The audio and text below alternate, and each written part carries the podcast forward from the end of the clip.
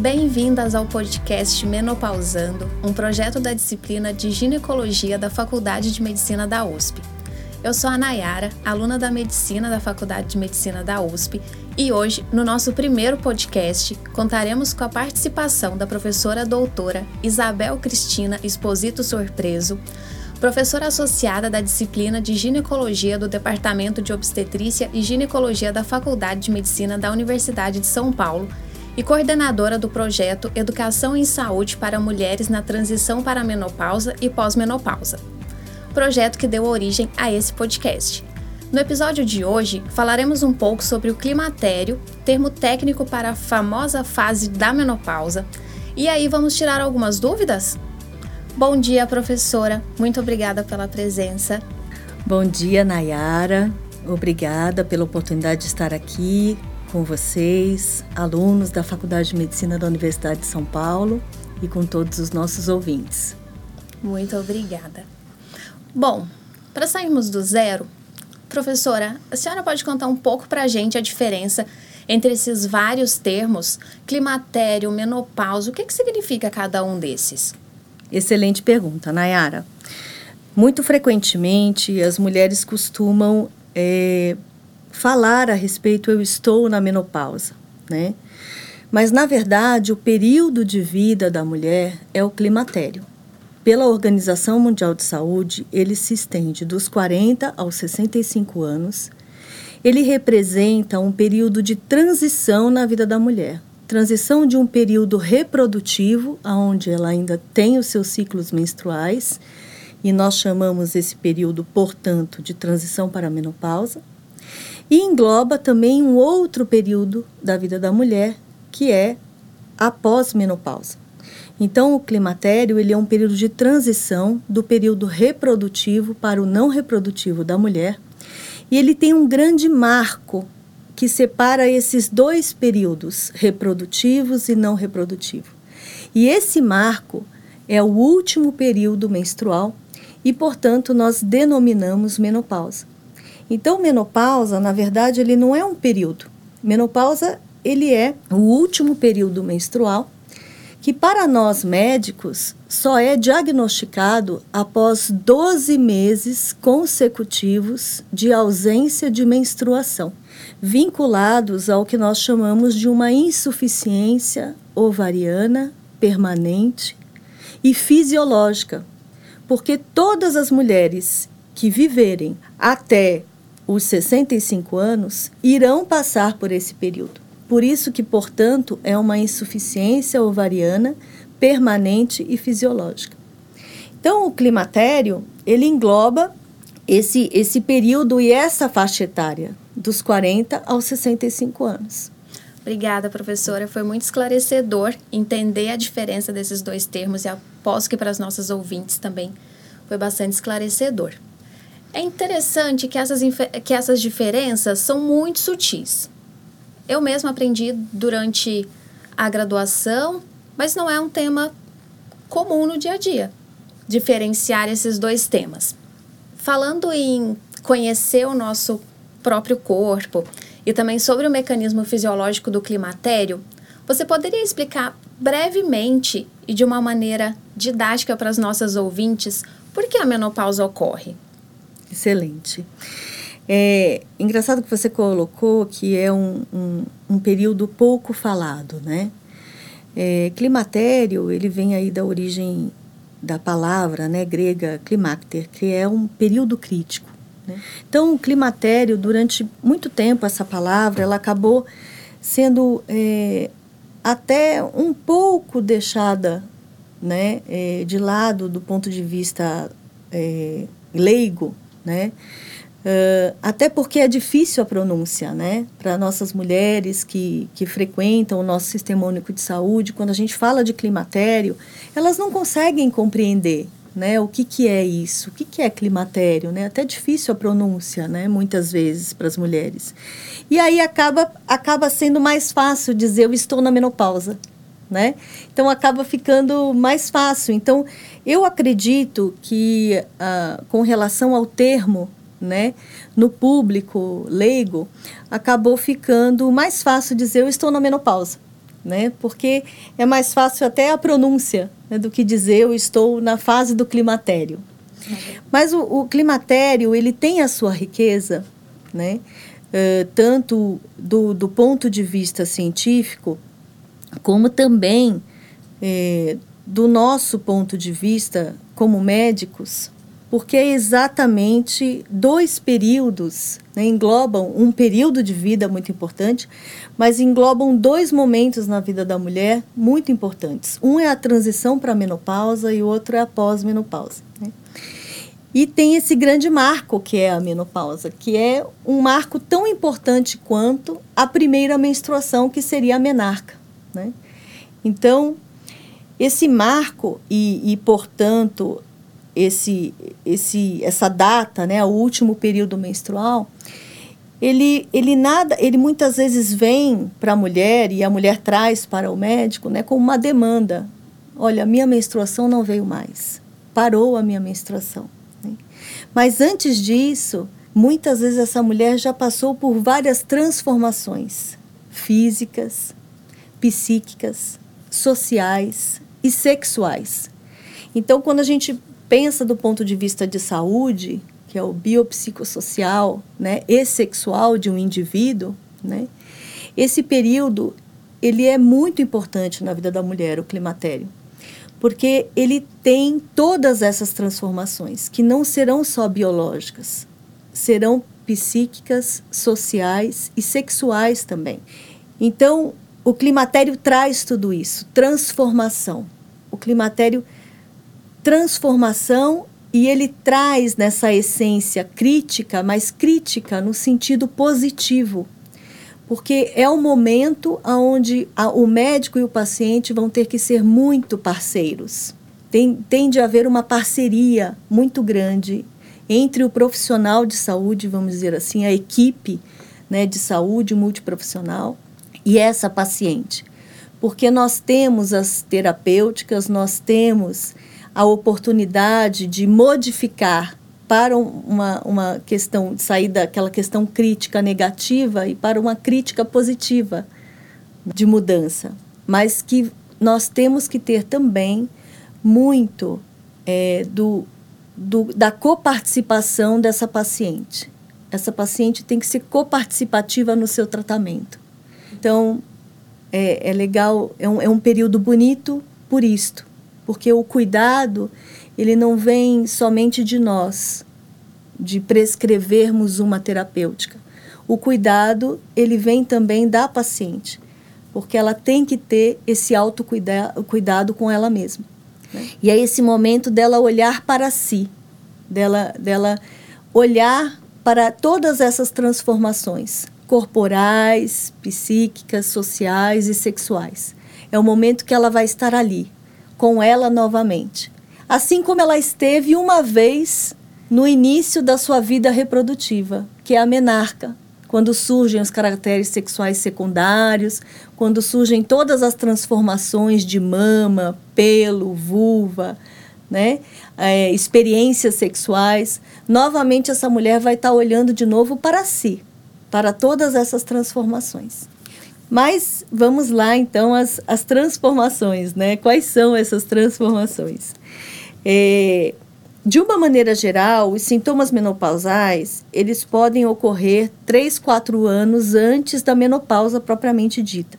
Então, já na transição para a menopausa, que são aqueles aquele período que antecede o último período menstrual, né, a menopausa, então, já na transição para a menopausa, já começam a ocorrer alguns sintomas, principalmente as alterações menstruais. Então, aquele ciclo menstrual que tinha uma periodicidade, que tinha um fluxo, que tinha um número de dias, né? Muitas vezes é, já habitual para essa mulher, passa a não ser mais habitual, passa a haver uma mudança do, esse, desse padrão menstrual. Além disso, até que culmine na ausência total da menstruação. Né? Então, esse é um, é um dos primeiros sintomas que surgem. Então, é a mudança do padrão menstrual. Além disso, quais outros sintomas podem surgir? Então, geralmente, três, quatro anos antes da menopausa propriamente dita, já podem surgir os principais sintomas mais referidos pelas mulheres, inclusive, mais relatados por elas, que é os sintomas vasomotores, principalmente representados pelos fogachos que as mulheres nos trazem como calores, né? Doutor, eu tô com muito calor. Né? São aqueles calores que ocorrem da cintura para cima, acometem pescoço, face, cabelo, couro cabeludo, e vem logo em seguida uma sudorese fria. Né? Esses calores às vezes podem ser tão intensos que podem atrapalhar a atividade de vida diária dessa mulher. Né? Então, esses calores podem atrapalhar a vida dessas mulheres. Elas têm que parar o que elas estão realizando, a atividade laboral delas, para quando vem tem a ocorrência desses calores, né? Dependendo também da intensidade deles, que podem ser leves, moderados a intenso, mas com certeza são os mais frequentes. Seguido dos sintomas vasomotores, nós também temos os sintomas relacionados às alterações de humor e alterações de sono. As alterações de humor, é, eu brinco que os filhos nunca sabem quando vão conversar com, com as mães, né? na hora que elas estão chorando ou na hora que elas estão extremamente irritadas, né? Então existe uma labilidade emocional muito grande nesse período, que pode se exacerbar ou não. Mas de uma maneira geral, os transtornos de humor eles tendem a ser uma irritabilidade ou, portanto, o que nós chamamos de um humor é, é, mais uh, depressivo, né? um humor com uma, uma tendência à melancolia. Né? Então, é, podem haver essas, essa labilidade emocional. E as alterações de sono, que podem ser, de uma maneira geral, também interrompidas pela presença dos calores. Né? Então, os calores eles também podem ser noturnos, podem despertar esta mulher, ou então simplesmente uma alteração de sono relacionado também ao, à profundidade desse sono. Né? Então, essa mulher também ela pode apresentar um cansaço no dia seguinte porque não teve aquele sono reparador. Basicamente, são esses os principais sintomas que surgem. Eles podem persistir, principalmente nos primeiros cinco anos após a menopausa, e depois tendem a reduzir a sua intensidade. Então, pensando num, num período de tempo, esses sintomas menopausais eles podem aí persistir por sete anos, oito anos, de uma maneira geral, iniciando sempre um pouco antes da menopausa e permanecendo principalmente os primeiros cinco anos após esse último período menstrual.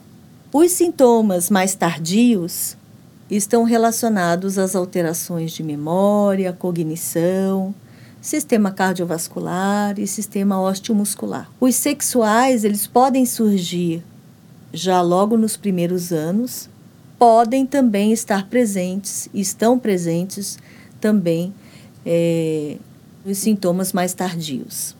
E o porquê que ocorre isso, né? Que foi o que você perguntou, né, também. E que com certeza é uma dúvida das nossas ouvintes. Sim. É, o que ocorre na mulher? Ocorre uma, uma perda progressiva do parênquima é, é, ovariano relacionado principalmente é, aos óvulos. Então, a mulher ela nasce com uma reserva ovariana e essa reserva ovariana, no decorrer de sua vida, vai ocorrendo uma perda progressiva fisiológica por atresia, que a gente chama atresia folicular fisiológica. Isso vai ocorrendo em todas as mulheres. Pensando em reserva ovariana, o ideal é que nós nós tivéssemos, né, durante toda a nossa vida, um cuidado com esse parênquima ovariano, né, um cuidado relacionado a comportamento também, porque obviamente esse parênquima ovariano ele ele vai ser é, é, preservado ou não a depender da história de vida dessa mulher. Então, individualmente. Então, se ela é fumante ou não, se ela passou por um tratamento relacionado a alguma neoplasia ou câncer, então se ela teve uma quimioterapia, uma radioterapia, né, ou ela usou algum medicamento que interferiu né, nesse parênquima ovariano. Mas de uma maneira geral, nós nascemos com uma reserva ovariana, uma reserva folicular, que está muito relacionada à nossa produção estrogênica ovariana. E o estrogênio, ele é esse hormônio que a gente fala que é o hormônio feminino, é a representação do feminino, né? é o estrogênio. Né? E esse parênquima folicular que está relacionado a essa produção estrogênica, após os 40 anos, nós já tivemos uma perda importante desse parênquima e nós aí vamos estar com 10, 15% desse parênquima que nós nascemos. Então aí ocorre um declínio progressivo dessa função ovariana da mulher, e isso impacta diretamente em diferentes órgãos e sistemas. Então essa produção de estrogênio, ela vai declinando. Ela vai tendo um declínio progressivo, e esse declínio progressivo ele é permanente, mas é fisiológico. E não é abrupto. Então a menopausa natural, ele é um declínio progressivo e permanente né, de estrogênio ovariano. Uma das coisas que a senhora falou e foi muito interessante é que os sintomas que as mulheres apresentam podem ser leves, moderados ou intensos. Quando esses sintomas do climatério incomodam muito essa mulher, existe tratamento? O que é que ela pode fazer? Certo. Eu, eu acredito muito em prevenção e promoção de saúde. Né? Então, eu acho que toda mulher, independente é, da intensidade dessas transformações, né, ela deve sempre estar em acompanhamento. Né? É, de preferência com um médico ginecologista, que trabalhe em equipe multiprofissional, que possa dar várias possibilidades de tratamento para essa mulher. Né? Mas os tratamentos, de uma maneira geral, nós temos os tratamentos comportamentais, os hormonais e os não hormonais. Né? E, obviamente, a escolha desse tratamento ele deve ser individualizado. Mas como eu gosto de prevenção e promoção de saúde, eu sempre acho importante a terapia comportamental. Ela é fundamental né? que é essa coparticipação, que é essa parceria que eu falei no começo da nossa entrevista. Se essa mulher tiver já né, um, um comportamento saudável, um hábito de vida saudável, isso já ajuda bastante. Nós sabemos que mulheres que fazem atividade física regularmente, durante a sua vida inteira, né, elas têm de uma maneira geral, a apresentação desses sintomas de maneira menos intensa. Então, a mulher que realiza atividade física regularmente, ela tem esses sintomas menos intensos. Obviamente que é sempre no geral, né? É, existe, por isso que é importante individualizar sempre o paciente. Além disso, um hábito de vida é, muito importante também é a alimentação. É, a alimentação ela é fundamental também, principalmente naquela alimentação mais in natura, menos processada, né? ou com alimentos culinários, né, caseiros. Aquela mulher que tem hábito de vida relacionado à alimentação com processados e ultraprocessados, nós também sabemos que relatam maior sintomatologia, maior intensidade dos sintomas, além do impacto cardiovascular que essas mulheres podem ter também. Então, são vários aspectos da vida dessa mulher que podem trazer benefícios. E assim como ela vai passar por modificação, é importante que ela tenha essa coparticipação, porque ela vai ter que mudar. Né? É um momento de mudança que não é só corporal. Né?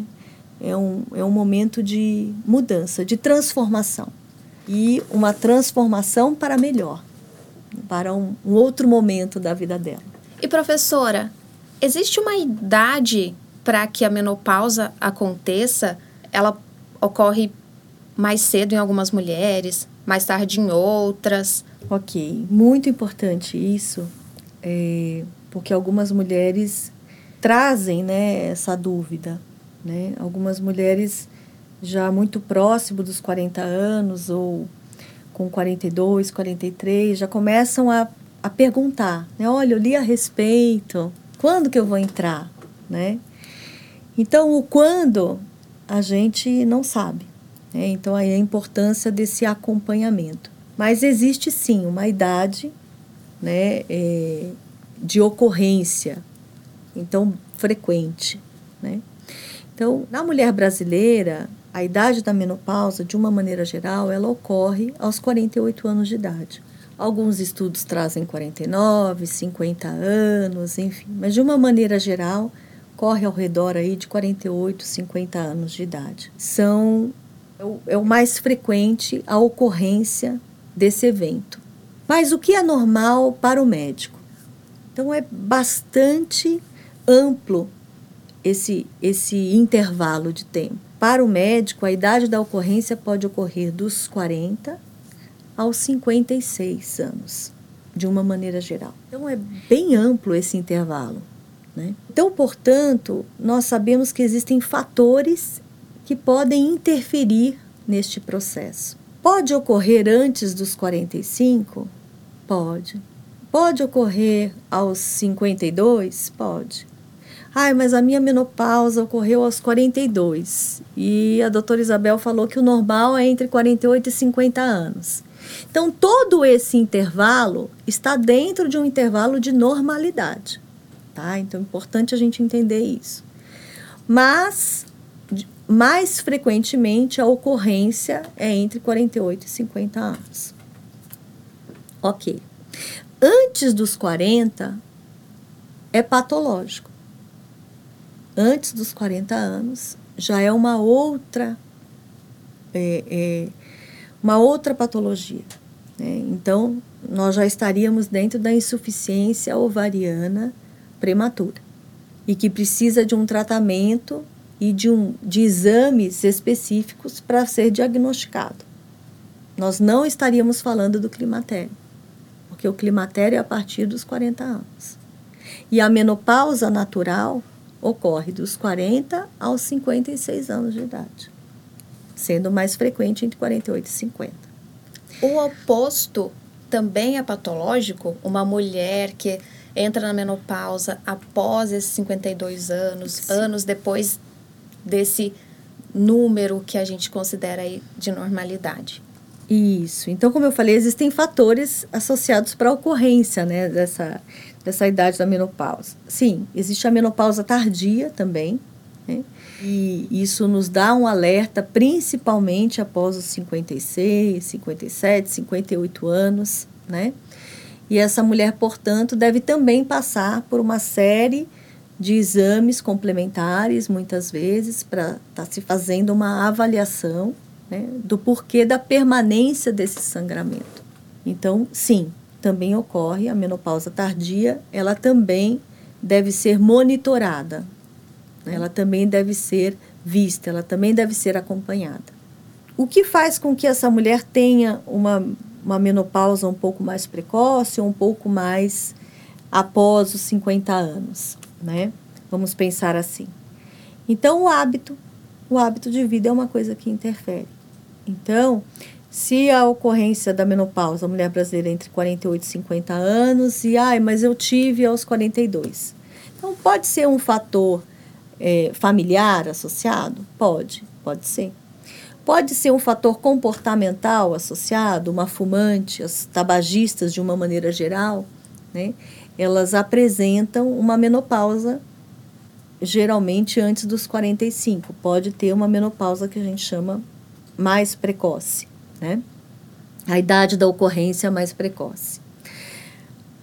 É, a paciente passou por um tratamento radioterápico, quimioterápico, então fez com que essa mulher tivesse uma menopausa precoce, né? Então são todos esses os fatores que podem interferir, um índice de massa corporal, por exemplo, muito baixo. Pode interferir na menopausa precoce. Ou a idade da ocorrência mais tardia também. O índice de massa corpóreo, né, a, a obesidade, ela está relacionada, portanto, ao contrário, a uma menopausa mais tardia. Né? Então, sim, existem fatores que acabam interferindo, que são múltiplos, como eu já citei. De toda a nossa conversa, alguns pontos que foram bastante interessantes, eu gostaria de confirmar se o que eu pude perceber está correto. O climatério e a menopausa, que é esse marco, são processos naturais, são transformações pelas quais todas as mulheres que chegarem ali aos 42, 52 anos passarão. Não é uma doença, não é um ponto final da vida reprodutiva ou de algum momento da mulher. É uma nova fase na vida da mulher. É isso mesmo? Sim, é exatamente isso. Na verdade, é, existe a ocorrência do, do fim desse período reprodutivo. Né? Então, sim, eu acho que isso existe. Né? E eu acho que tem uma. muito culturalmente relacionado a isso. Né? Uma questão assim, ah, eu não menstruo mais, está muito relacionado ao envelhecimento, né? a esse ponto final que você falou. Né? Então, eu acho que isso a gente deve modificar. E eu acho que o papel da mulher, de uma maneira geral, é, dentro da sociedade, modificou esse olhar, né? Porque a mulher ela, ela tinha um papel, né, no início do século muito relacionado ao papel dessa mulher do, do, vamos dizer assim, a importância do período reprodutivo dela, uma vez que a importância dela estava relacionado à constituição né, de família, né, a constituição ou ser mãe, né, criação de filhos, né. É, na medida que houve essa transformação na sociedade, a mulher passou a ocupar diferentes espaços, inclusive é, uma autonomia econômica, né? E, portanto, um outro papel dentro dessa sociedade. Então, essa valorização do reprodutivo, ele passa a ser visto de uma outra maneira. É, existe, sim, fisiologicamente, esse ponto final, né? o último período menstrual e, portanto, a menopausa, né? Essa mulher ela já não tem mais é, essa fase reprodutiva, né? Ela passa a ter uma fase não reprodutiva na vida dela, mas uma fase não reprodutiva com outro olhar, uma vez que ela vai ter muitas vezes a oportunidade de vivenciar essa sexualidade de uma maneira mais livre, mais liberta, né? ela vai ter a oportunidade, muitas vezes, é, de, ter, de estar no momento de autonomia econômica dela. Né? Então, é, culturalmente, eu acho que esse olhar foi modificando e cada vez mais está modificando. Então, sim, eu acho que é um, é um momento de, de muitas transformações. Bom, professora, existem exames que as mulheres devem fazer quando elas começam a perceber os sintomas do climatério? Como elas devem agir? Excelente pergunta, é, Nayara. É, a importância aí do acompanhamento da mulher, né, a prevenção, sem dúvida nenhuma, principalmente pensando é, nas principais causas de morte né, para as mulheres, que são a neoplasia e a doença cardiovascular.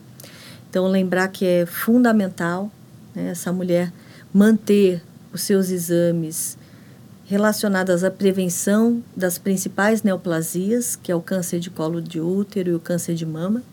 Então, fundamental manter esses exames complementares né, e de rastreamento em dia. Além disso, está associando a essa avaliação relacionada ao risco cardiovascular. Então, a importância de estar se aferindo a pressão arterial, dados antropométricos como peso, altura, índice de massa corporal, né? Está utilizando seus medicamentos para hipertensão, para diabetes de maneira correta, né? Uma vez que isso traz benefícios, né? Impacta diretamente e reduz os riscos de infarto, doença cardiovascular, acidente vascular cerebral.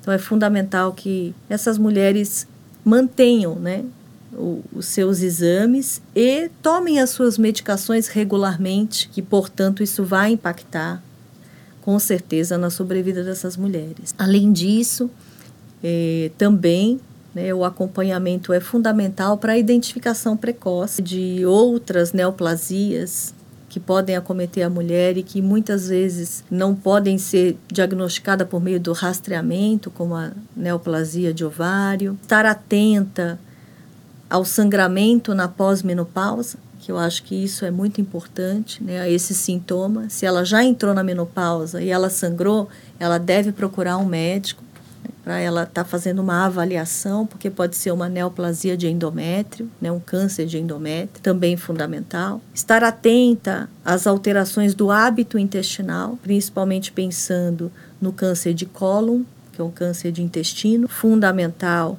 também ela estar sempre atenta a isso.